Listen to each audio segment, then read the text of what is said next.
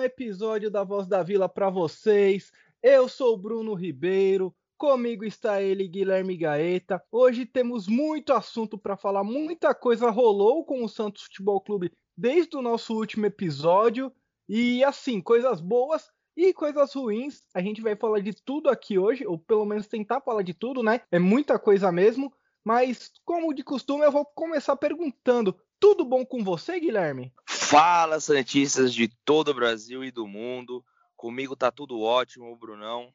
É, tive um final de semana bem bacana, junto com a minha família, com os meus amigos. Aproveitei bastante, vi a vitória do Peixão sobre o Curitiba, que é algo que a gente vai comentar aqui hoje. Teve alguns assuntos no Santos que né, me fizeram ficar de cabeça inchada também.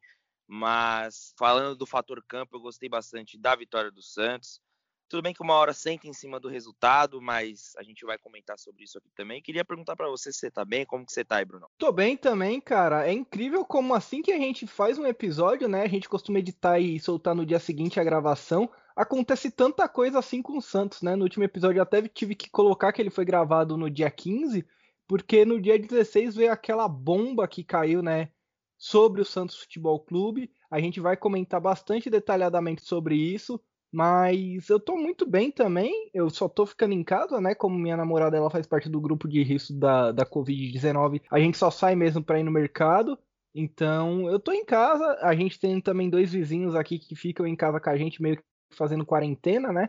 Então é uma quarentena aí de quatro pessoas. É, cara, e para falar a verdade, vocês estão certo, né? Eu acho que eu sempre estive errado, porque no começo da, da quarentena eu fiquei muito em casa, né? Eu acho que, para falar a verdade, acho que eu fiquei uns dois meses assim em casa.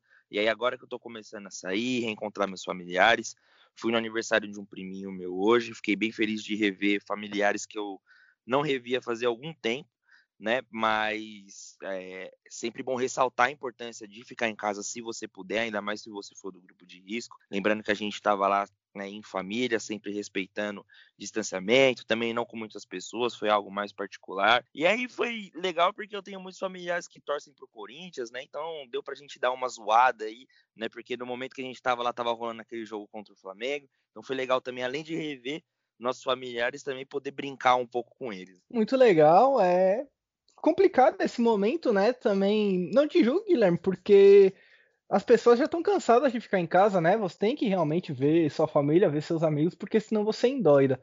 Mas falando do jogo do Santos de ontem, o que, que você achou assim no, no geral? A gente voltou a vencer depois daquela derrota vergonhosa contra o Atlético Goianiense e pegamos o Curitiba que tinha ganhado do Palmeiras na última rodada e fomos dominantes no começo do jogo, né? O que, que você viu ali no jogo, num detalhamento geral? Olha, no geral, eu gostei, assim, da postura do Santos no começo de pressionar muito o Curitiba, principalmente na saída de bola, tentar dominar a bola ali no seu campo de defesa, trabalhar as jogadas.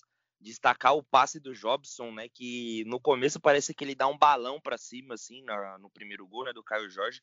Parece que ele dá um balão para cima só para se livrar da bola, mas a bola vai milimetricamente no pé do Soteudo. Soteudo domina, deixa ela pro Felipe Jonathan, Felipe Jonathan cruza. E eu acho que o destaque para o Caio Jorge, né? Age como um centroavante, entrando no meio da zaga ali para completar, fazer o gol. É, até aquele momento, né? Até os dois gols ali, eu estava gostando bastante do Santos, né? Mas depois que o Santos abriu 2 a 0 eu já não comecei a gostar muito dessa característica comentei muito com meu pai ontem que a gente estava assistindo o jogo junto, que é uma característica do Cuca, né? Eu não sei se é só do Cuca ou se é do time, mas enfim, parece que o time senta um pouco em cima do resultado, né? Parece que coloca o placar debaixo do braço e tenta levar ele à força até o final. E eu acho que a gente tem mais bola para isso, né? Eu acho que dá para a gente jogar muito mais bola do que isso, é, principalmente no segundo tempo, onde foi, o Santos foi um time que pouco atacou, pouco criou, se defendeu muito, né? É, em diversos lances, eu acho que o Santos poderia ter criado muito mais do que fez e acabou perdendo a bola.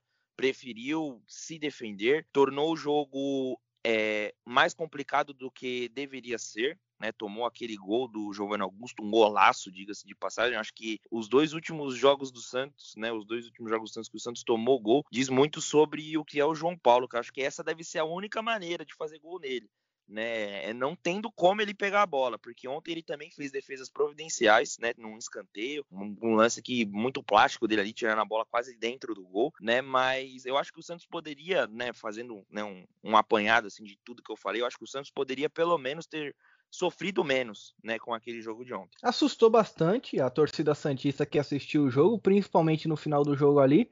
Ontem o Santos foi a campo com o João Paulo no gol, Madison, já que o Pará estava suspenso, graças a Deus, Laércio, Luan Pérez, Felipe Jonathan, Jobson no, na volância, Lucas Braga, Diego Pituca, Jean Mota, Soteldo, provavelmente em seu último jogo com a camisa do Santos, e o Caio Jorge.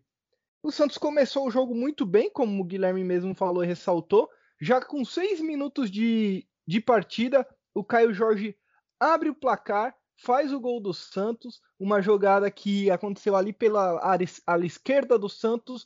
O Felipe Jonathan faz o passe na passagem do ali na passagem do Felipe Jonathan, na verdade, ele faz o cruzamento para dentro da área. O Caio Jorge entra dentro da área, faz o gol, né? Ele chega de frente e só toca para dentro do gol. 1 a 0 o Santos com 6 minutos de jogo e o Santos tá bem no jogo até que rolou o contra-ataque do Coxa, né? Teve esse escanteio aí que o Guilherme ressaltou também, cobrança do do Curitiba, o Giovanni Augusto cobra a bola no alto, a bola vai até a segunda trave, o Rodrigo Muniz cabeceia e o João Paulo salta e faz uma linda defesa. Após isso, teve o pênalti ali, né? Que foi um, um lance onde o Pituca vai fazer um chute pro gol. Ele chuta a bola, a... é uma cobrança de escanteio também, se eu não me engano. A bola acaba sobrando ali na frente da área. O Pituca dá um chute, a bola bate na mão ali do jogador do Curitiba. Pênalti que o Soteudo bate de cavadinha fazendo 2 a 0 para o Santos. O que, que você achou da atuação do Soteldo ontem, Guilherme, que podendo ser a última atuação dele com a camisa do Santos? Cara, chamou a responsa, né? Eu acho que a gente já esperava é, essa atitude do Soteldo, independente de ser o último jogo dele ou não, né? Mas por não atuar há tanto tempo assim no Santos, né? Foi para a seleção, teve né, as duas partidas que pouco atuou lá pela Venezuela, algo que eu fico um pouco né, bravo por ele não jogar tanto assim pela sua seleção é, local, né, natural.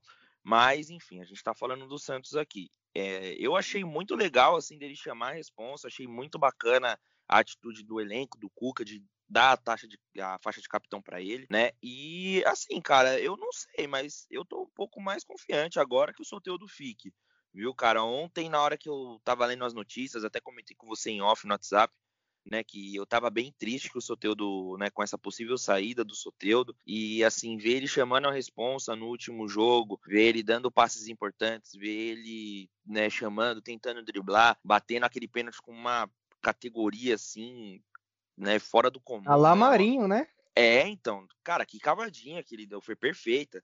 Assim, né? A gente só vê o goleiro do Curitiba, né? O Wilson saindo assim pro lado, a bola subindo. Acho que cara, poucas vezes eu vi jogadores do Santos assim terem tanta personalidade para cobrar um pênalti, né? Tanto o Marinho quanto o Soteudo. E ver ele saindo dessa forma fica com um gostinho de, pô, cara, eu queria ter pelo menos visto esse cara levantar um, uma taça, né? Ou não sei, fazer um gol mais importante, né? Sabe, extravasar mais com a camisa do time, porque a gente viu ele disputando, né, aquele campeonato com do Santos ano passado, né, com o São Paulo e aquele campeonato inteiro teve esse gostinho, né? Um gostinho de quero mais, um gostinho de que a gente podia chegar mais longe, principalmente se a gente estivesse jogando torneios mata-mata, né? Eu acho que esse ano era a chance que a gente tinha.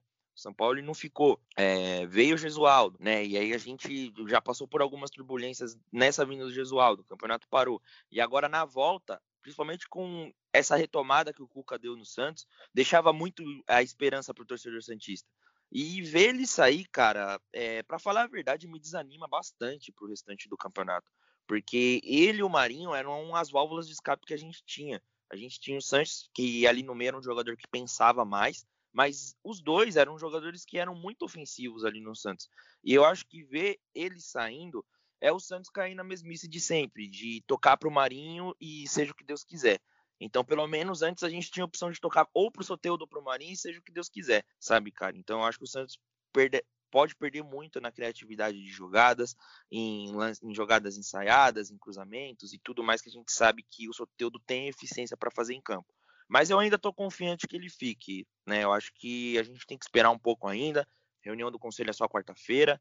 como a gente sabe, ele tem o desejo de ir para a Europa, né? Tanto que teve uma primeira proposta desse mesmo time, era uma proposta menor para ele e ele não aceitou. Aí o time aumentou a proposta, né? Em questão de valores, tanto para o Santos quanto para salário dele e ainda estava dependendo do sim dele. Mas assim, cara, eu do fundo do meu coração eu tenho uma pontinha de esperança esperando que ele fique. Eu não sei a torcida santista ainda, mas vamos esperar para quarta-feira, né? Ver o que vai ser definido aí pelo Conselho e pelo Soteudo. É, eu vou aproveitar, já que a gente está falando do Soteudo, né? Você falou aí da, da venda dele, não sei se você viu, mas ontem saiu um parecer do Conselho Fiscal do Santos, e nesse parecer o Conselho Fiscal recomenda que o Conselho Deliberativo aceite essa proposta e venda assim o Soteudo por conta da, do valor, né? Da questão financeira do Santos ali. Essa questão financeira é uma questão bem complicada, bem delicada para o Santos. E o parecer do Conselho Fiscal saiu ontem. E nesse documento, já é um documento assinado, eu estou olhando ele aqui, o Felipe Mendes postou esse documento.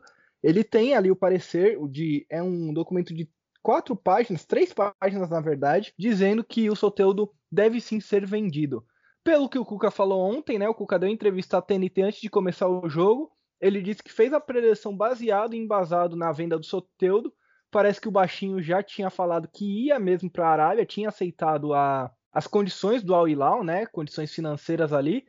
A proposta do Al Hilal é de 30 milhões de reais, é isso? Ou é, é 40 milhões de reais, mais então, 30% de uma futura venda? Isso, são 39 milhões né, de, de reais, né, são 7 milhões de dólares, aí seria pago em três vezes, 5 milhões no ato da transferência, né, de 5 milhões de dólares, dá 29 milhões, aí depois 1 milhão, né, no, na verdade tem até data para cair esse dinheiro, é 1 milhão no dia 15 do 7 de 2021, e depois mais 1 milhão de dólares, né, que dá 5 milhões e 65, né, uns quebradinhos, no dia 15 do 10 de 2021. Esses são os exatos valores aí da transferência do nosso baixinho. É, então, é, o Santos já tinha aceitado essa transferência. A, a, o pessoal estava reclamando por conta da proposta do Atlético Mineiro, que não foi aceita no começo do ano, mas a de você lembrar algumas coisas, né? Primeiro que a proposta do Atlético Mineiro, apesar de ser 10 milhões de, de reais maior do que essa proposta do Al Hilal, não tinha essa questão dos 30% numa venda futura. Segundo que o Atlético Mineiro é um rival local e o São Paulo estava lá, né? Então a gente conhece o São Paulo sabe o que ele faz com boas peças e o Santos acreditava que estaria reforçando o rival ali, um rival direto pelo título ou pela vaga na Libertadores, como o Atlético Mineiro vem se mostrando ser mesmo, né?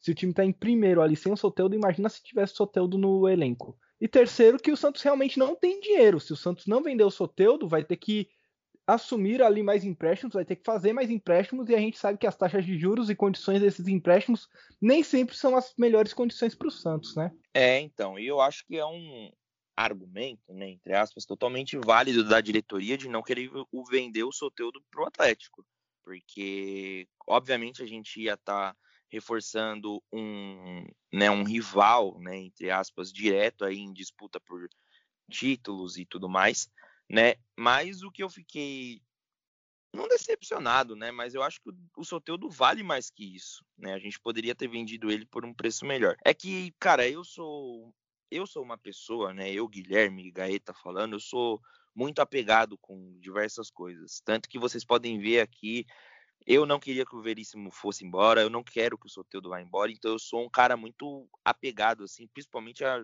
é, falando de jogadores, assim, jogadores quando vão embora, né? Então eu sempre tenho a esperança que fique, mas se ele for embora e for resultar uma melhora na saúde financeira do Santos, né, eu sempre vou pensar primeiramente no clube. É isso, a gente tem que aguardar a reunião do Conselho Deliberativo do Santos para saber se o Soteldo vai ser realmente vendido ou não. Tudo indica que sim. Seriam aí 80% de chance dele ir, 20% dele ficar mais ou menos isso. Agora, voltando ao jogo, no finalzinho do primeiro tempo, a gente já via que o Giovanni Augusto era um cara perigoso, principalmente no chute de longa distância. Aos 43 minutos do primeiro tempo, ele recebe a bola na esquerda, puxa para a perna direita, chuta colocado e a bola bate na trave do João Paulo ali. O João Paulo chega a bater nessa bola para ela, ela depois tocar na trave. O Santos vai para o intervalo meio que dominando o jogo ainda, né? Apesar dessa chance do, do Curitiba. Olha, ia falar Atlético Mineiro apesar dessa chance do Curitiba aí. E no segundo tempo, o Santos abdicou novamente de jogar, né? O que, que você viu ali? O que, que acontece com o Santos, na verdade? No segundo tempo é o cansaço, É estratégia ou é uma, uma covardia mesmo do time em não querer mais atacar? Olha, cara, para falar a verdade, eu acho que o cansaço não dá mais pra gente ficar né, eh, botando esse mérito no, no, no, nessa improdutividade do Santos no segundo tempo. Né, a gente sabe que o Santos vinha de maratonas, de jogos, né, mas poxa, a gente jogou dois jogos em casa, sabe, contra Grêmio e Atlético de Goiás, não teve viagem, então acho que foi um tempo legal para os jogadores se recuperarem daquela maratona que a gente fez de jogos fora, né, pô, a gente foi para o Paraguai, depois teve que ir direto para Goiânia, né, para jogar Libertadores, Campeonato Brasileiro, depois voltou para São Paulo, foi para Santos, né? Mas eu acho que já deu tempo, né? Então acho que a gente não pode ficar culpando é, viagem e cansaço, né? Tudo bem que o cansaço ele deve sim existir, mas eu acho que agora não dá mais para a gente falar disso. Eu acho que é totalmente é, uma estratégia, só que na minha opinião, é, independente de quem vai achar ruim isso aqui que eu vou falar, mas é uma estratégia burra, cara. Não dá pra gente ficar sentando em cima do resultado toda vez e passando sufoco no jogo. A gente já viu que foi o jogo contra o, o Goiás, que se não fosse a atuação do VAR, a gente teria saído com um empate amargo dentro do campo, sabe? Porque foi um jogo que o Santos se mostrou melhor. É, e ontem contra o Curitiba, a mesma coisa. O Santos foi eficiente quando precisou ser, entendeu? Quando a bola contra tava. Contra o Olímpia também. É, então, contra o Olímpia também entendeu? Quando a bola chegou, o Santos empurrou ela para dentro do gol, mas Bruno, fala para mim, o que, que o Santos criou no jogo de ontem? Tirando o lance do gol e o lance do pênalti, que assim, na minha opinião, foi pênalti, mas é um achado, sabe? O Pituca arrisca um chute de longe, a gente não sabe se aquela bola ia entrar. Ela tinha direção de ir pro gol, mas eu né? Sabendo de pouco da experiência do Wilson, a bola estava na direção dele, eu acho que ele pegaria aquela bola, foi pênalti, o Soteldo bateu com muita categoria, mas o que, que o Santos criou no jogo, cara? E assim, é, eu agradeço muito, muito o Cuca pelo que ele fez desde quando o Gesualdo saiu, até porque eu era um dos maiores críticos do Gesualdo quando ele estava no Santos, principalmente quando o Santos perdeu aquele jogo no Paulista para Ponte.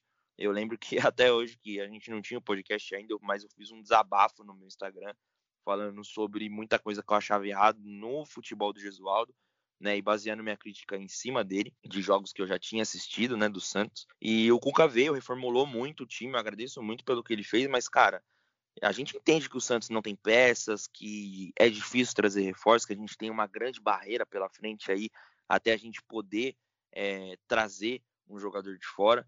Mas, meu, eu acho que tem uma hora que você não precisa abdicar tanto assim do jogo para passar sufoco sabe? Eu acho que a gente tem um futebol para mostrar e não só se defender, porque tem uma hora que o Santos fica parecendo o Corinthians, cara. O Corinthians de 2019, que ganhou aquele título né, paulista, e de outro tempo, de outros tempos que, né, pelo menos quem acompanha um pouco mais o futebol lembra. A gente só se defende, a gente senta em cima do resultado. E na minha opinião, o Santos não é isso. Entendeu? O Santos é um time que joga para frente, que joga bonito, mesmo quando não pode, né, mesmo quando não tem um aparato para fazer isso. E assim, eu queria, pelo menos, né, na minha opinião, que isso, isso mudasse. Porque eu passo raiva assistindo o jogo do Santos. O final do jogo é sempre um Deus nos acuda, independente do Santos estar tá ganhando, quando o Santos está perdendo é pior ainda, né? Mas, cara, eu acho que a gente precisa mudar um pouco dessa atitude, sabe? A gente precisa ser um pouco mais aguerrido e um pouco mais para cima, e não só na Libertadores, porque em diversos jogos da Libertadores a gente tá perdendo e parece que dá um gás a mais por ser Libertadores para os jogadores irem buscar o resultado.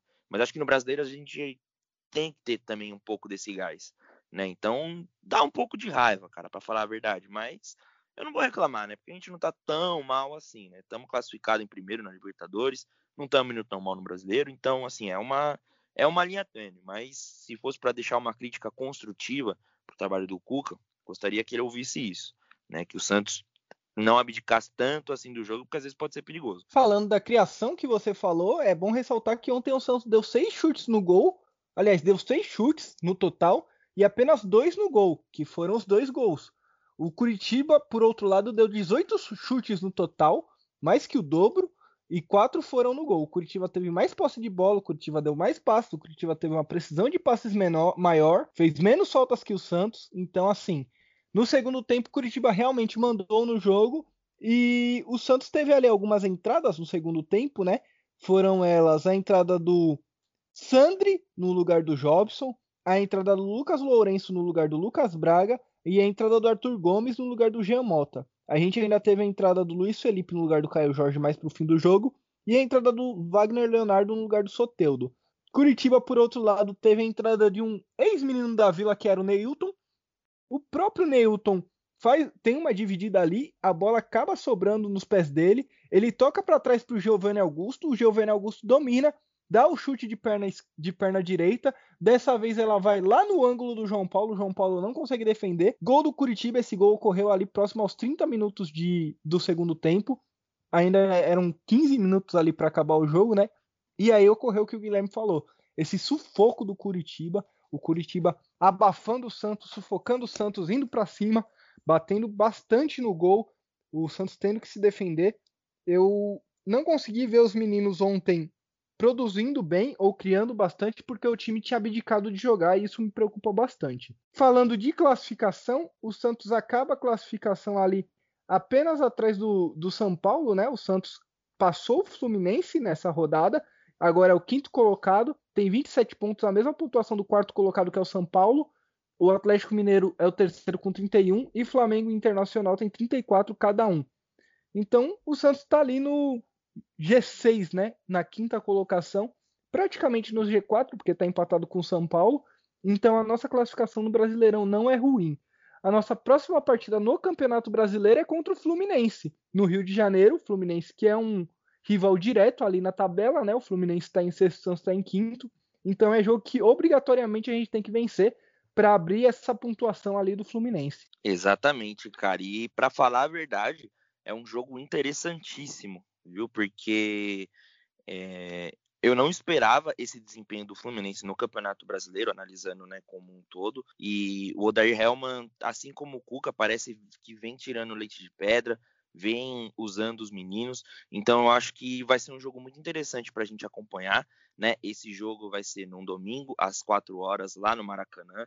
Então, acho que é um jogo para a torcida Santista ficar de olho, porque, assim, eu pelo menos, né, antes de né, ver o jogo, o Santos também tem um confronto antes pela Libertadores, que a gente vai falar aqui também, né, mas eu espero ver pelo menos um bom jogo. Né? E assim, eu acho que se o Santos ganhar, pelo amor de Deus, que os deuses do futebol me escutem agora, mas se o Santos puder ganhar, cara, eu acho que é pelo menos um, a gente pode pelo menos entrar numa briga ali pelo brasileiro sabe? Eu acho que esse jogo, né, independente de todas as derrotas que derrotas, empates que o Santos já teve dentro de casa, em resultados que a gente já falou aqui que dava para o Santos ter ganhado, mas acho que esse sim é um jogo chave, cara.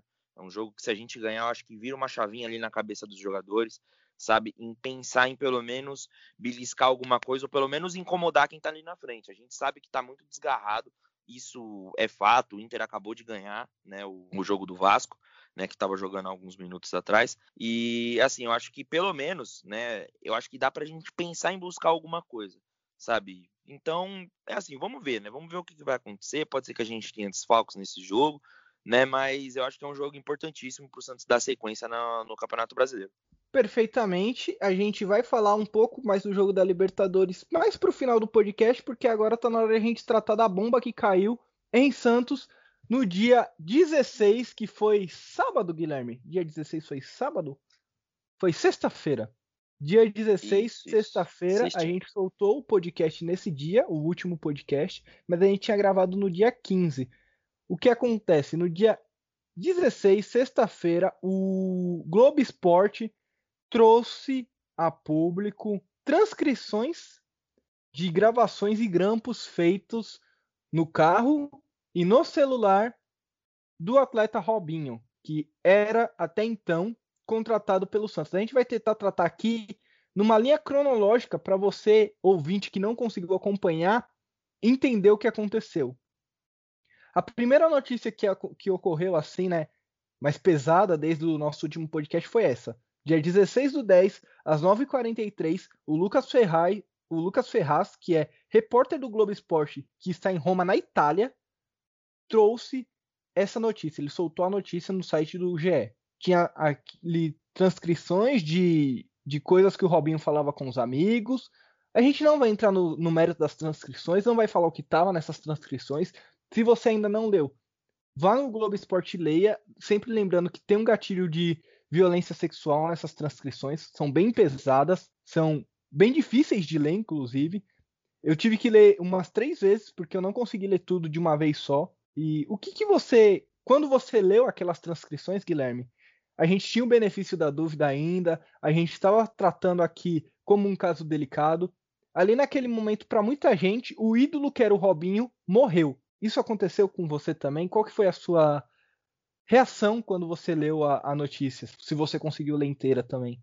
Vamos lá, Brunão. É, eu li sim a notícia, só que eu consegui ler uma vez só, porque aquilo me causou um, um nojo e um ódio tremendo de um ídolo. Cara, o Robinho sempre foi um ídolo que eu tenho para mim. É, puxar um pouco mais da minha memória afetiva, assim, que eu tenho pelo Robinho. Eu acho que tudo começou em 2002, né? Eu, eu lembro muito bem, assim, das finais, meu pai assistindo aqui num, num bar aqui que tem na rua, com os amigos corintianos e tal. E 2004, principalmente, eu lembro que o Robinho ele tinha uma chuteira dourada.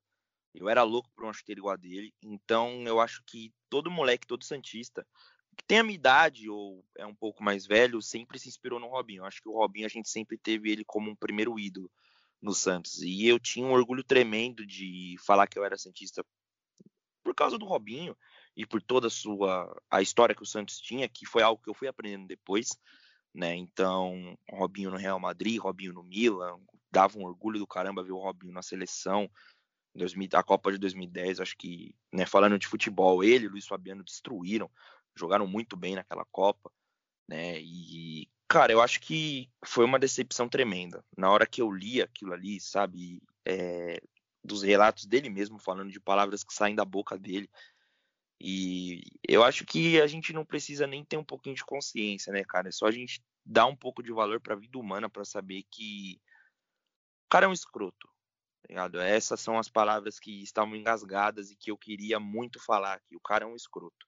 Entendeu? Um, um era para mim um ídolo que assim é, é até um pouco complicado falar, sabe, cara? Embarga um pouco a minha voz quando eu tento falar um pouco sobre isso. Eu tentei até comentar com os meus amigos, meus parentes, né, que são a maioria deles são santistas, sobre o que aconteceu, né? Eu tenho um primo que escuta a gente, o Kaique. Queria dar um abração aí para ele, que eu até comentei assim com ele, né? Porque eu tava lá com ele hoje, né, com o meu pessoal, com a minha família, e comentei, cara, eu vou gravar o podcast hoje, eu não sei o que eu vou falar do Robinho, porque é, na sexta-feira eu tava muito craque neto das ideias, assim tá ligado? Acho que você me segue no Instagram, eu não sei se quem tá ouvindo aqui me segue também, mas eu destaquei quem a notícia. Quem não segue tá errado. É, cara, porque eu destaquei a notícia, assim, eu compartilhei a notícia do Globo Esporte e eu deferi duas, duras palavras é, ao Robinho e à gestão do Santos, porque é um assunto que a gente vai tratar daqui a pouco, né? Mas é, foi, foi até difícil, assim, sabe, cara? É, quando eu terminei de escrever aquilo, eu postei com toda a consciência do mundo, porque eu sabia que o que eu tava falando, eu tava na minha razão.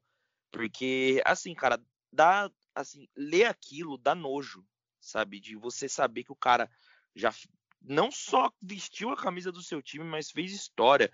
Já gritei o nome dele diversas vezes em, em estádio, sabe? Já fui no estádio para ver ele jogar entendeu? O primeiro jogo que eu fui no San, é, na Vila Belmiro foi por conta dele e, né, de todos os companheiros que estavam ali com ele também.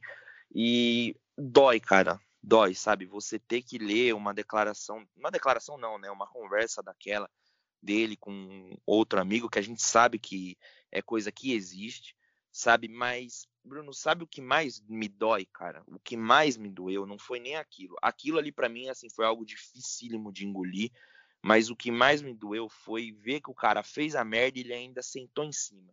Sabe? Aquelas, aquelas declarações que ele deu nos áudios de WhatsApp que vazaram depois, não sei se a maioria dos torcedores santistas viram, mas se viram.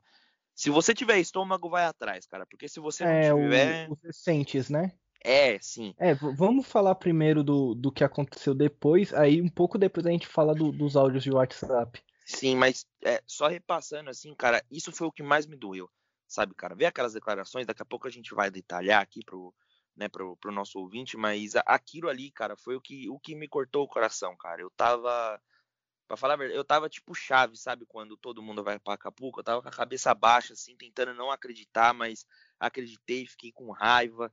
É, dei uma pistolada ali no meu Instagram, depois é, algumas pessoas próximas a mim falaram para mim apagar. Eu acabei apagando porque vai saber, né, cara? Eu, é, assim, para quem não viu a postagem que eu fiz, eu xinguei o Robinho no meu Instagram. Não sei se eu tava certo, mas eu também não achei que eu tava errado, mas não sei, né, cara? Agora a gente Se o tem... Robinho for processar todo mundo que xingou ele, vai faltar advogado. É, então, é, então eu pensei nisso depois que eu apaguei, para falar a verdade, até antes, mas assim, a gente tem voz num programa, sabe? Então, vai saber, né, cara? A gente não sabe. E eu também não tenho nem condição né, monetária e nem condição mental para ficar lidando com essas coisas entendeu? E, e eu, eu acho que eu acabaria ficando mais chateado, mas acho que é uma coisa que não aconteceria. Mas eu acabei apagando, eu até me arrependo um pouco, mas eu xinguei ele sim. E confesso que se eu tivesse na frente dele, eu, é, assim, minhas palavras não iriam cair por terra, porque o que ele fez foi algo nojento, cara. Foi, foi algo nojento. E ainda ver as declarações que ele deu, entendeu? Acho que isso é algo que afirma mais ainda, cara. E foi o que eu falei né, no, na minha postagem, e eu vou falar aqui agora, esse cara não tem que pisar no CT, ele não tem mais que pisar na Vila Belmiro, independente dele for absolvido ou não, cara. Só por aquelas é, declarações que ele deu com um amigo dele, é algo que comprova que ele é um, é um, um cara asqueroso, assim, sabe? Então, eu acho que esse tipo de gente a gente não deve conservar ali dentro da Vila Belmiro e nos arredores ali do estádio. Eu vou ter que falar, como a gente tem um programa aqui, isso é um podcast, eu vou fazer como fizeram no Sport TV ali no Seleção. Eu vou falar da parte jurídica primeiro. Juridicamente, o Robinho não tem nenhum empecilho em jogar no Santos ou em qualquer outro clube. Juridicamente, ele não tem nenhum pedido de prisão, de prisão expedido. Ele pode, inclusive, hoje, se ele quiser, ir até a Itália e lá ele não ser preso. Ele não tem esse pedido de prisão expedido. Juridicamente, o Robinho ainda pode recorrer em terceira instância, caso ele perca, na segunda instância, esse julgamento ele deve rolar em dezembro. Aliás, a reabertura do processo deve rolar em dezembro. Não tem data marcada ainda para o julgamento. Só para eu não falar besteira aqui. O que me chamou a atenção, Guilherme, nessa declaração do, nessa matéria do Lucas Ferraz. Depois ele dá uma declaração também, o Lucas Ferraz, que é o repórter que fez, ao Redação Sport TV. Ele fala dessa reportagem e o que me chama a atenção é o seguinte: a doutora Marisa Ágila, que é a advogada do Robinho no Brasil, se eu estiver falando o nome dela errado, me desculpe, mas eu acho que é isso, né? Marisa Ágila, a advogada do Robinho no Brasil, ela disse que o processo estava correndo em segredo de justiça. Por outro lado, o Lucas Ferraz, repórter do Globo Esporte, que está em Roma, na Itália, entrevistou, entrevistou não, ele falou com a juíza que assinou a condenação do Robinho, e essa juíza informou ao Lucas Ferraz que o processo não está em segredo de justiça, é um processo público. É a primeira coisa que, que vale ressaltar aqui. A, as palavras da, da advogada do Robinho, as palavras da juíza são diferentes. Segundo ponto que me chamou a atenção, o Lucas Ferraz ele tem acesso à condenação, inclusive tem uma foto dessa sentença na matéria do Globo Esporte. Novamente, a advogada ela fala que vai entrar em contato com a Globo, que vai até abrir uma, uma instância em termos jurídicos para saber como foram vazadas informações sigilosas. Mas, novamente, essas informações não eram sigilosas porque a juíza liberou essas informações. Então, não eram informações sigilosas. A terceira coisa que me chamou a atenção, e aí a gente já vai avançar um pouco nessa história, é que após ter saído essa matéria do Globo Esporte, a advogada do Robinho e o advogado que está defendendo ele aqui no Brasil também, são dois advogados, um advogado e um advogado, eles soltaram uma nota dizendo que aquelas declarações que foram postadas na matéria estavam fora de contexto. E agora eu, eu dou minha opinião. Em qual contexto que aquela porcaria que ele falou, aquele lixo que ele falou, tem validade? Qual que é o contexto que melhora a situação do Robinho? Eu queria saber. De verdade, eu queria saber o que justifica um ser humano falar isso de outro ser humano. Não tem justificativa, não, não cabe. Homem nenhum com caráter fala o que ele falou naquelas declarações, em contexto, fora de contexto, no contexto que for. No contexto que for, entendeu? Não tem contexto que justifique aquilo que ele falou. E é aí que, que eu entro no mesmo mérito que o Guilherme. Esse cara não pode mais pisar no CT do Santos. Ele não pode pôr uma camisa do Santos tudo que tiver dele do Santos tem que ser imagem removida e tal. Ah, faz parte da história do Santos. Sim, ele fez parte da história do Santos de títulos, foi importante dentro do campo, porém, como pessoa, ele se tornou. Eu não sei se ele se tornou ou se ele já era, porque eu nunca conheci. Mas ele é, hoje, pelo que eu sei dele hoje, um ser humano desprezível. O que ele fez, o que ele falou, o torna um ser humano desprezível.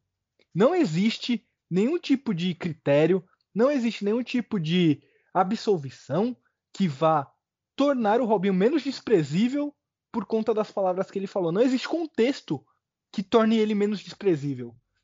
Porque a questão não é o contexto de, do que ele falou, é o que ele falou. Eu não, eu não tenho não sei, não sei. O que justificaria o Robinho ter falado aquilo, Guilherme? O que justificaria as palavras do Robinho? Você consegue imaginar um contexto que deixe menos pior na sua cabeça? Que faça você falar, ah, agora eu entendi porque ele estava falando isso? Nenhum, cara, nenhum, Bruno. Porque, até porque, assim, cara, a gente mostra que em nenhum momento é, ele se. ele tem a consciência do que ele fez. E é algo que eu vejo que é verdade só, Naquela só te de... cortando um Pode pouco, falar. Guilherme.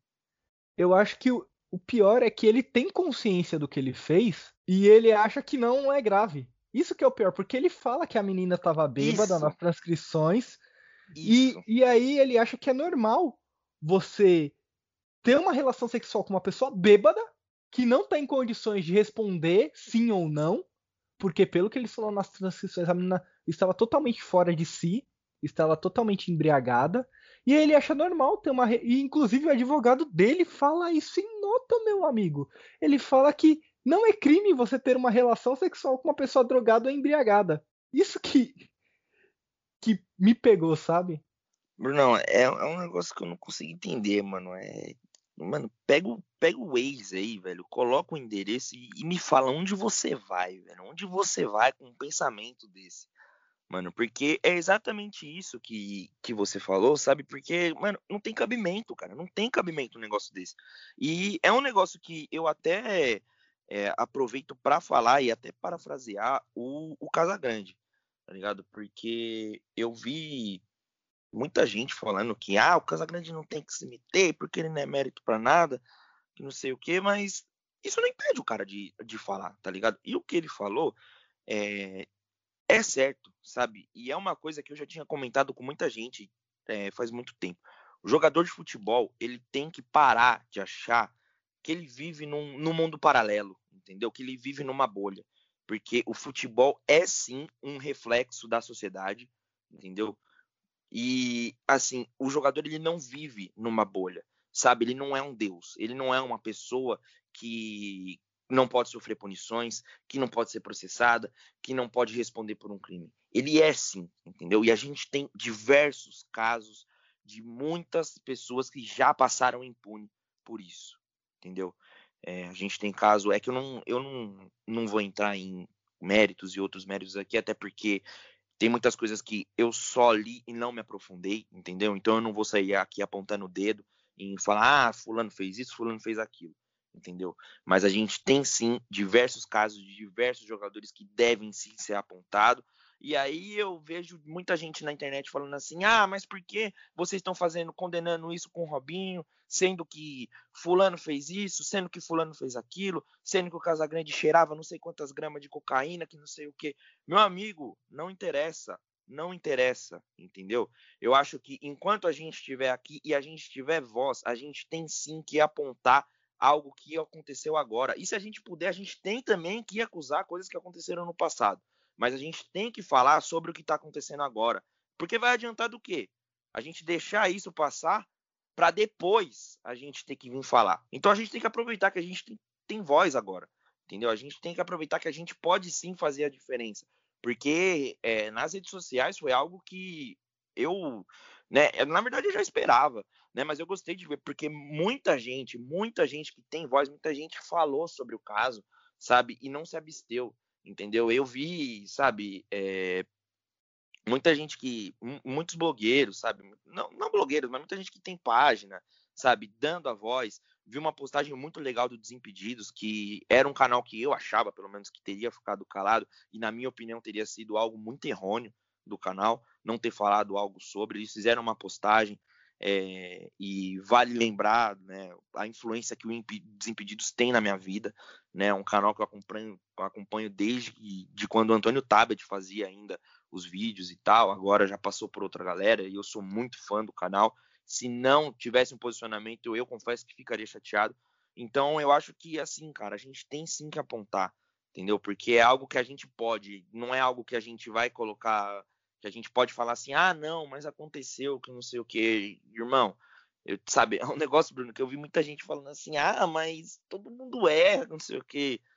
Truta, eu acho que você errar é você colocar sal, colocar sal demais na comida, entendeu? Você errar é você errar uma continha demais, tá ligado? Isso é, é muito mais que um erro, cara. Vai do caráter do, do homem, entendeu?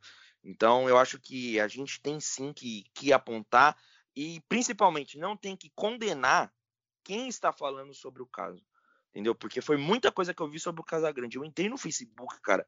O Facebook é o pior esgoto que existe na internet. Porque o tanto de gente, o tanto de Santista que eu vi defendendo o Robinho, cara, foi, cara, algo que eu fiquei de boca aberta. Deu vontade até de excluir o, é... o aplicativo do meu celular. Só falar uma coisa para essa galera, que assim, você comparar um cara condenado por violência sexual com um dependente químico é a maior imbecilidade que você pode cometer na sua vida.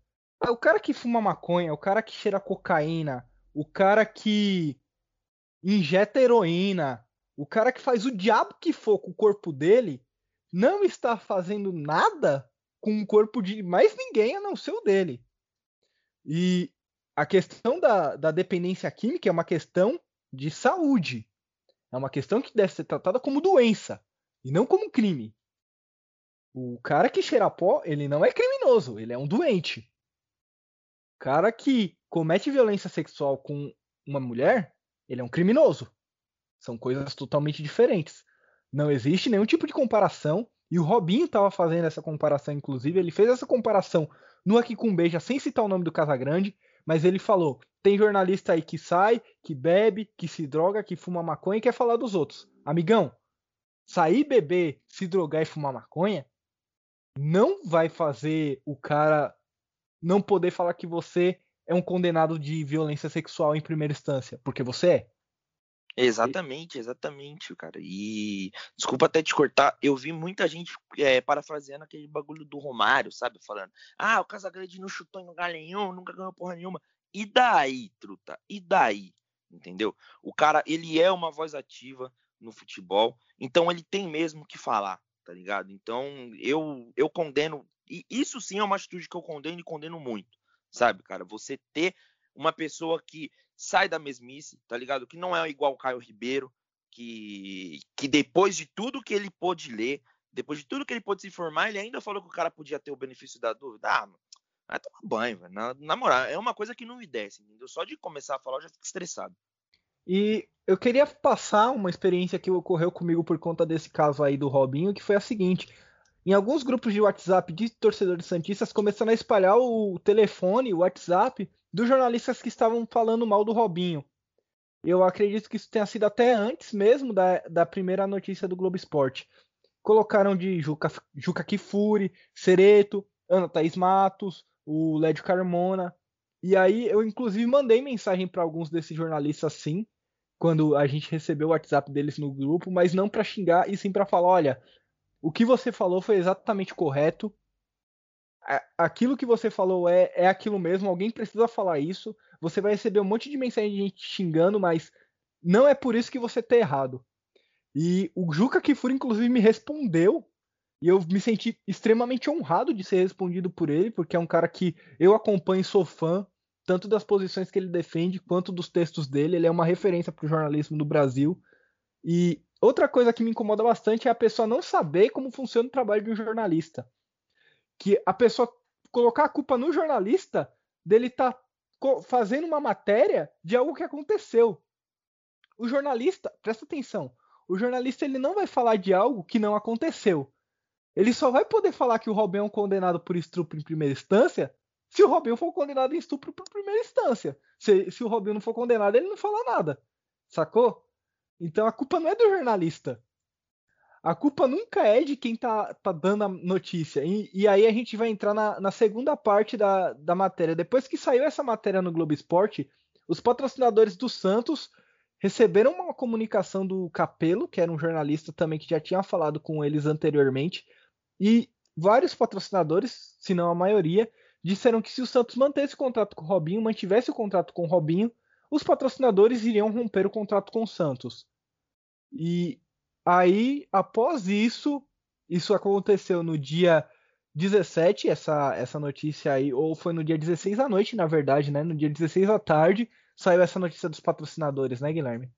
Foi, foi isso mesmo, Bruno. E é algo que me deixa mais chateado ainda, porque eu tenho certeza que o Santos só nem rompeu o contrato, né? O Santos suspendeu o contrato do Robinho por conta da pressão dos patrocinadores. Ou seja, foi algo que eu vi essa, essa frase no Twitter umas 10 vezes.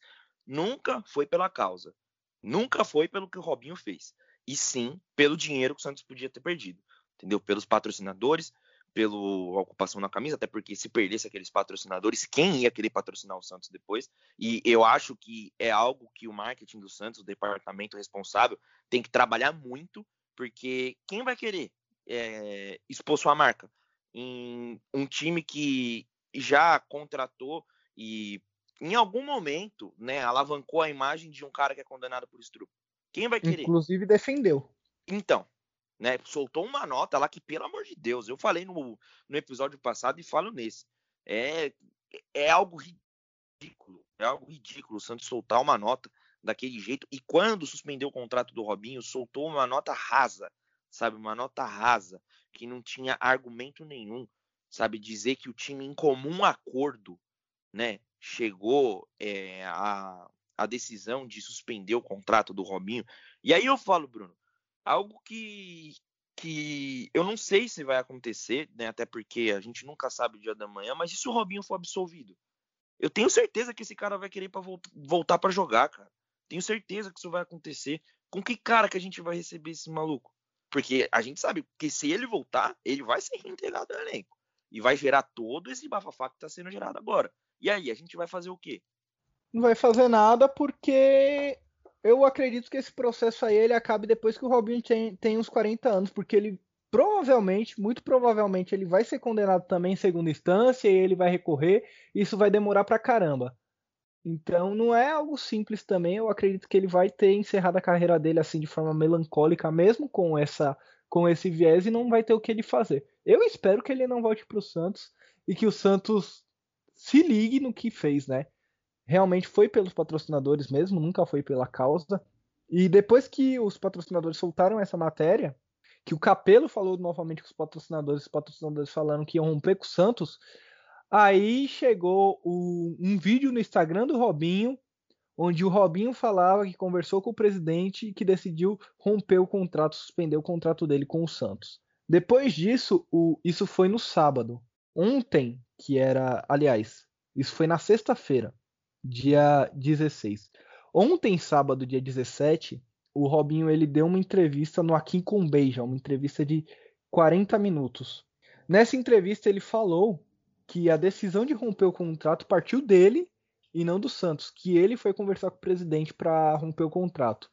Então, o Santos ainda não, não tinha nem pensado nisso. O Santos ia realmente esperar até quarta-feira para romper ou não o contrato com o Robinho. Isso é absurdo, porque o, o Santos tinha que ter tomado uma posição muito, muito, muito mais rápido. E foi algo que me irritou bastante, porque o Santos demorou muito para tomar uma, uma atitude. Né? Foi algo, foi uma notícia que estourou logo de manhã, né, no, nas, nas redes sociais, e o Santos demorou muito para ter uma para tomar uma posição.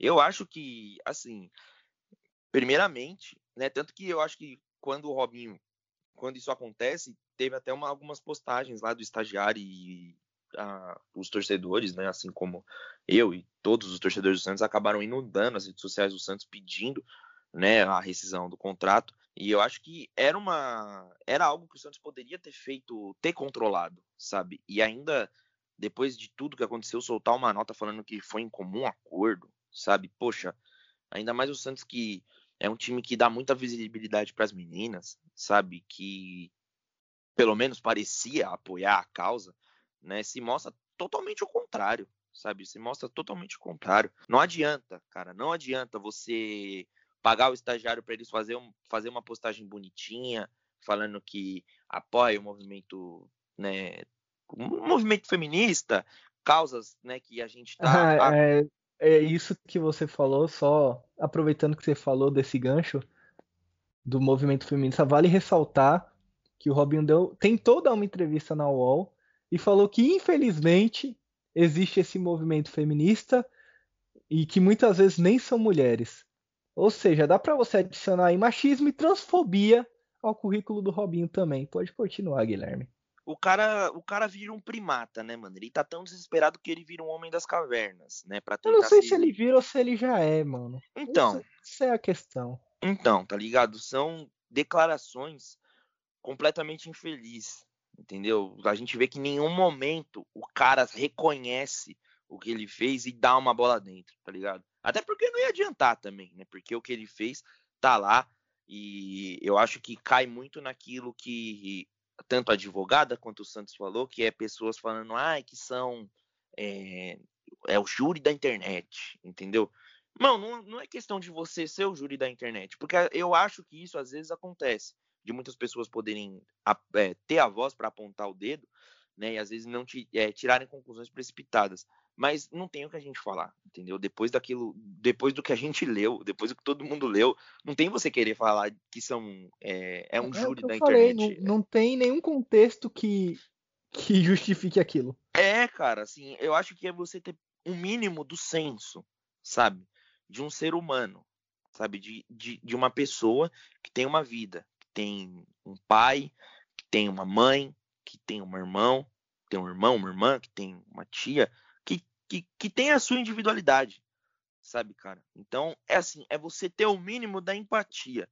Aí você vem com esse discursinho, sabe? Falando, ai, juiz da internet, não, mano, na moral, isso aí, isso aí não cola, entendeu? Isso aí não cola. Isso aí cola, ou colava, quando a gente não tinha muito aparato para apontar o dedo na cara dele e falar, não, você fez, você tem que pagar pelo que você fez, que era na vinda dele que era algo meio obscuro ainda, mesmo a gente já desconfiando muito do que poderia ter acontecido. Depois daquilo, cara, só fica mais claro ainda do ser humano asqueroso que ele é, sabe? E do, do que ele fez, sabe? Então não tem essa, não, não venha para cima de mim falando que eu sou o juiz da internet, entendeu? Que eu tenho as leis debaixo do meu braço e que eu sei de tudo, sabe? Eu acho que eu, eu assim, eu tenho que ter sabe, um, um extrato de tomate no lugar do meu cérebro para saber que aquilo ali foi errado. Entendeu? Para para sabe, para julgar e para olhar e falar: "Nossa, mas eu acho que o que ele pegou um pouco pesado". Entendeu? Eu acho que eu tenho que ser um retardado para falar alguma coisa dessa. Entendeu? Então não me venha com esse discutinho, discursinho, desculpa, de juiz de internet, entendeu? Porque isso não cola. Sabe? Isso não cola. É, eu sinto muito orgulho do nosso projeto, apesar de ser um projeto minúsculo deve ter. Eu vou até abrir para a galera, deve ter 10 ouvintes por, por programa. Mas eu sinto muito orgulho do que a gente fala aqui e das posições que a gente, terem que a gente tem defendido aqui, porque a gente sempre foi muito claro nos nossos posicionamentos e até o momento todos os nossos posicionamentos se provaram posicionamentos totalmente corretos. Quando a gente falou que a gente não queria o Robin por conta disso, a gente nem tinha conhecimento de todas essas informações, a gente já não queria, entendeu? É, só para acabar com esse assunto né, do Robinho, hoje, o Esporte Espetacular, hoje, domingo, dia 18, que é a hora que a gente está gravando isso, o Esporte Espetacular soltou mais uma parte do, dos trechos ali das transcrições, onde o Robinho novamente meio que admite que ele sabia que a menina estava bêbada e que o que ele fez teria ia dar problema. Porque ele fala isso lá, que vai dar merda para todo mundo. Então, ele, ele sabia, o amigo dele sabia, todos os amigos sabiam, todo mundo sabia. Porque se eles não soubessem que era errado, eles não, não teriam medo. Exatamente, né, mano? Quem tem, tem medo, cara. E foi. Cara, essa é a única impressão que eles conseguem passar naquelas gravações que foram né, transcritas. Porque você vê, até se você lê na a conversa, e se você tentar entrar um pouco na narrativa, você vê que eles estão se cagando de medo. Até porque tá um meio que tentando justificar o que o outro fez, tá ligado? O, o Falco lá, o amigo dele, fala: Ah, mas você não fez. Mas eu vi você fazendo isso, né? Que eu não, eu não vou falar aqui o que, né, o que tá lá. Né? Se você quer saber o que ele fez, vai lá e tenha estômago para ler.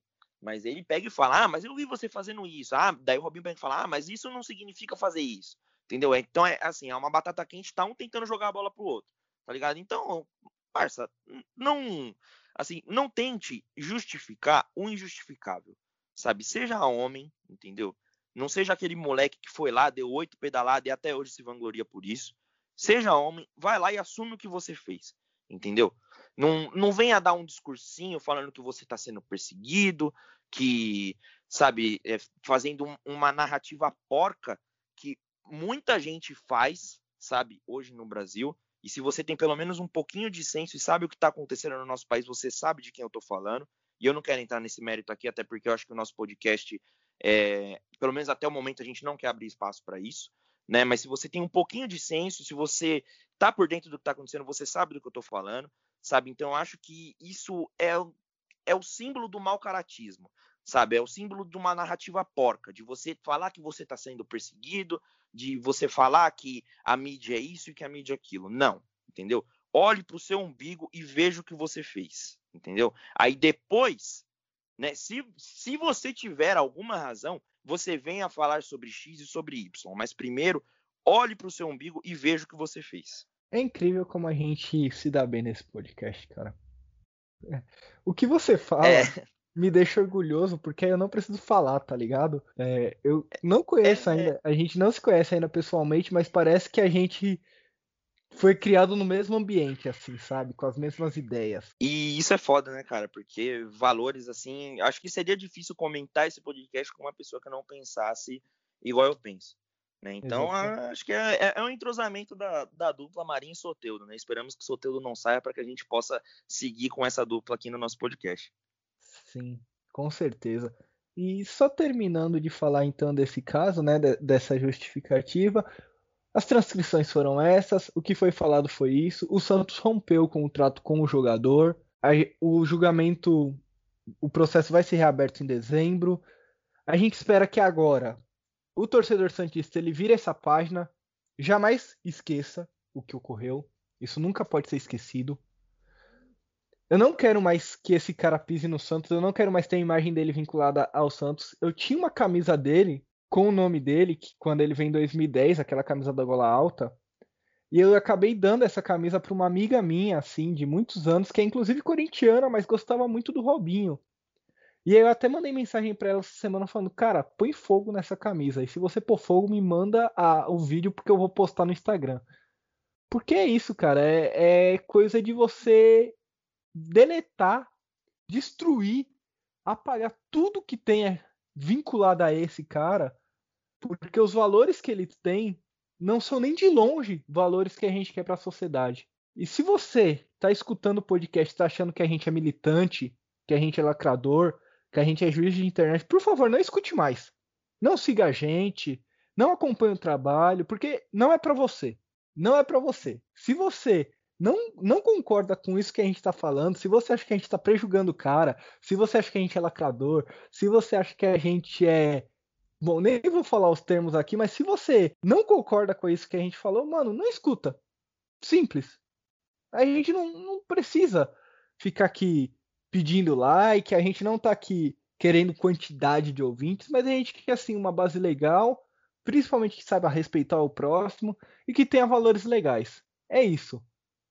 E já encerramos o assunto e agora eu acho que a gente pode falar um pouquinho sobre o próximo jogo, né? o jogo da Libertadores, o Santos enfrenta o Defensa e Justiça na terça-feira. Time reserva contra o Defensa e Justiça, Guilherme? Por favor, né? Por favor. É algo que eu gostaria de ver, até para saber como que seria a atitude desses jogadores, provavelmente garotos que iriam entrar em campo, em uma Libertadores. É o, jogo, o Santos não tem nada a perder.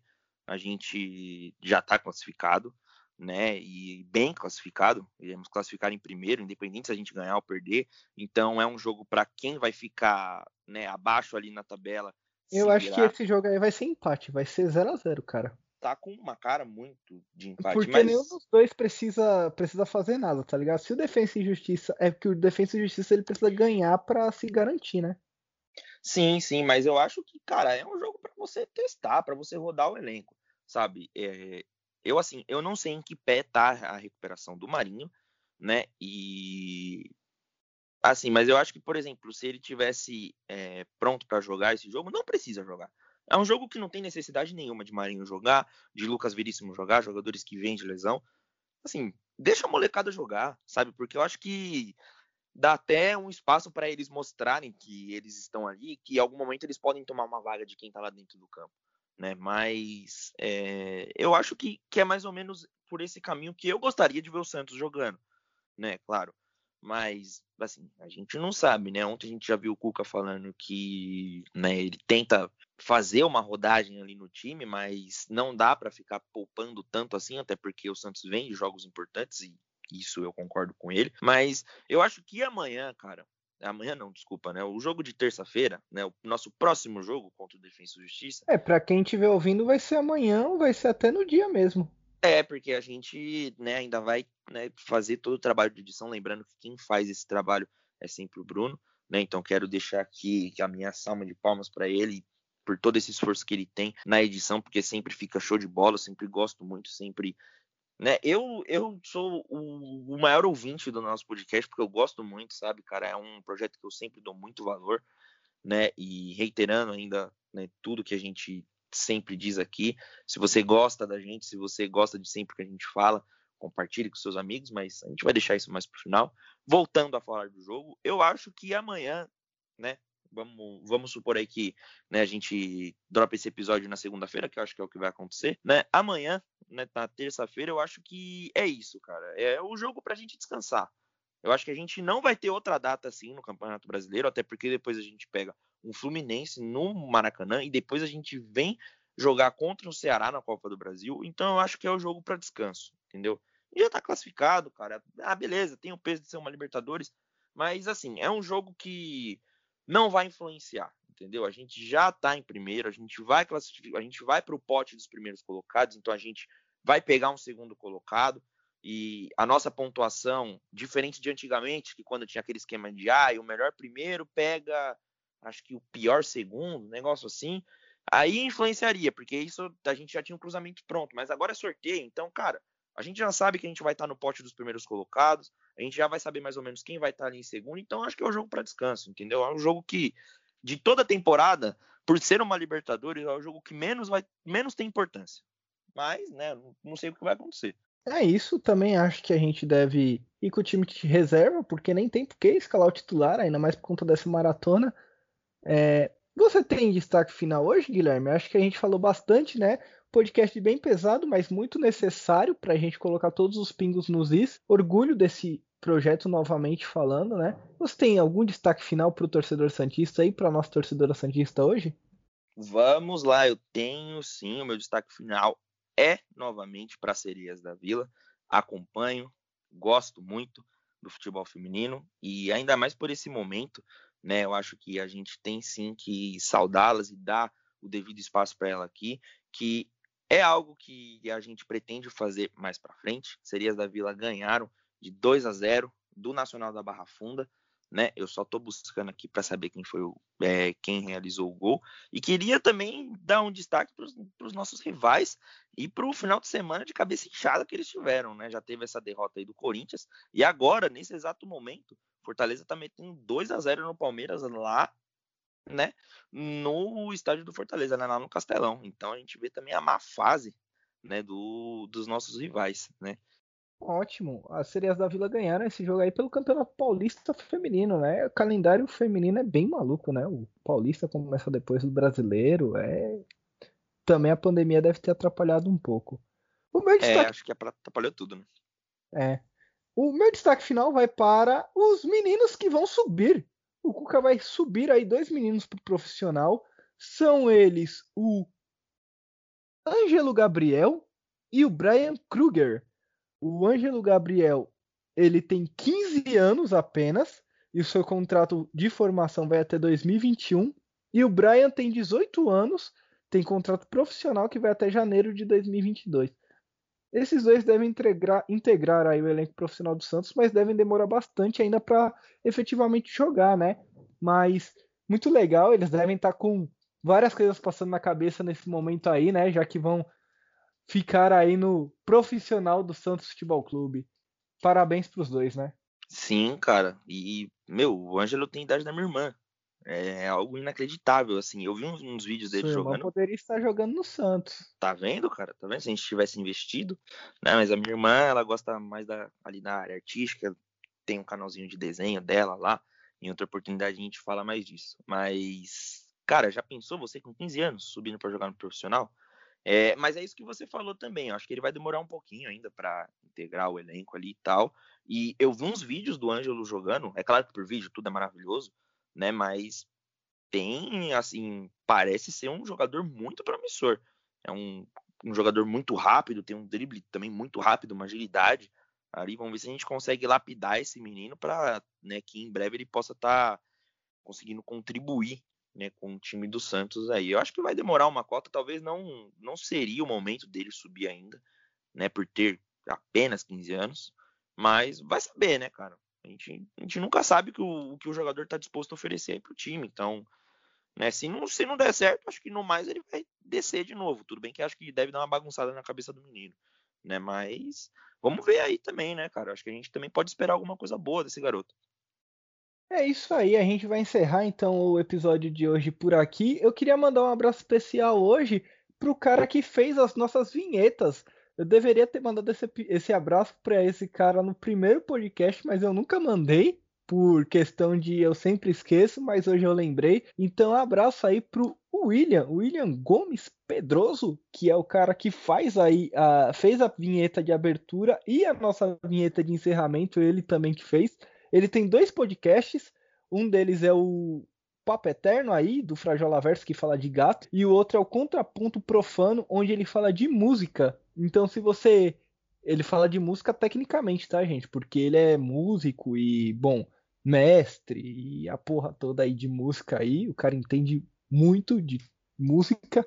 Então, se você quer ouvir uma coisa mais técnica de música aí, você escuta esse podcast. E se você tem gato, no, no Frajola Verso, que é o nome do podcast dele sobre gatos, ele conta história de vários gatinhos e de coisas de gato, então é, é muito legal também. Que bacana, que bacana, eu não sabia, né, desses dois podcasts, para falar a verdade, você tinha me falado, né, desse gatinho que vocês resgataram, acho muito legal também essa causa, e, né, só também aproveitando para agradecer ele, né, porque eu gosto muito da nossa, da intro que a gente faz aqui, né, nesse toquinho, né, e dá para ver como o cara manja muito de música, né, eu, pra, particularmente, sou um amante, né, da música, gosto muito de principalmente samba, né? Venho de uma família que gosta muito de samba, curte muito.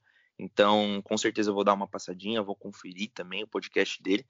Quero aproveitar também para agradecer não só ele, mas como todos os nossos ouvintes, né? Aproveitar para pedir também para que se você gostou do nosso episódio, gostou do que a gente sempre traz aqui, dos nossos posicionamentos, não se esqueça de compartilhar né, nossos episódios com seus amigos, naquele grupo do WhatsApp, no Facebook, é, acho que vai ter muita gente que não vai gostar de, muita coisa que a gente falou aqui, mas é a vida, né? Não dá para agradar todo mundo, né, não, Bruno? É isso. E como eu falei, tem coisa que não dá para você continuar uma relação com a pessoa se você não tem os mesmos valores. E isso que a gente falou aqui hoje não é nenhuma questão de opinião, e sim uma questão de valores, né?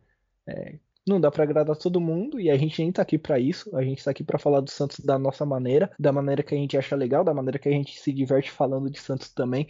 É muito gostoso fazer esse podcast. Para mim, pouco importa quantas pessoas vão ouvir. Eu faz tempo que eu nem vejo ali. É, é legal ver crescendo e tal, mas enfim, isso é um, um, outro ponto. Eu queria mandar um abraço também para setorista do Santos que respondeu a gente no Twitter essa semana. Eu só vou pegar o nome dela direitinho. A Anitta Enfrain, que é setorista do Santos, ela é jornalista do Yahoo. Na verdade, ela não é setorista do Santos, ela está em Santiago, no Chile, mas ela é santista e ela sempre fala lá do Santos. Então é uma mulher aí que é muito bem informada quanto a Santos, tem as opiniões muito legais. Então, se você não segue, siga ela no Twitter também, porque é muito legal. E deixar Um abraço para todo mundo que ouviu aqui até o final. Compartilhe com seus amigos, com a sua família. Compartilhe nos grupos Santistas. Siga a gente nas redes sociais, a Voz da Vila SFC, no Twitter e no Instagram. Manda um e-mail a voz da vila sfc.gmail.com se você quiser que a gente lê aqui. A gente ainda não recebeu nenhum e-mail, mas quando a gente receber, a gente vai ler. Ou a gente recebeu e eu não vi também. Pode ter acontecido isso. Mas eu vou dar uma conferida. Mas se você gostou desse episódio, compartilhe. O boca a boca é a nossa melhor divulgação. Se você não gostou, só lamento. Mas coisas da vida, né? A gente não tá aqui para agradar todo mundo. A gente volta a se falar na quinta-feira, provavelmente. A gente grava o próximo episódio na quarta-feira depois do jogo da Libertadores. Um abraço para você que ouviu até o final. E esse final é sempre por conta do nosso amigo Guilherme. É isso aí, família. Quero aproveitar para agradecer também o pessoal que interagiu muito com a gente essa semana no Twitter. E, como vocês sempre sabem, é o peixe. É isso aí, galera. Forte abraço, é o peixe e até a próxima.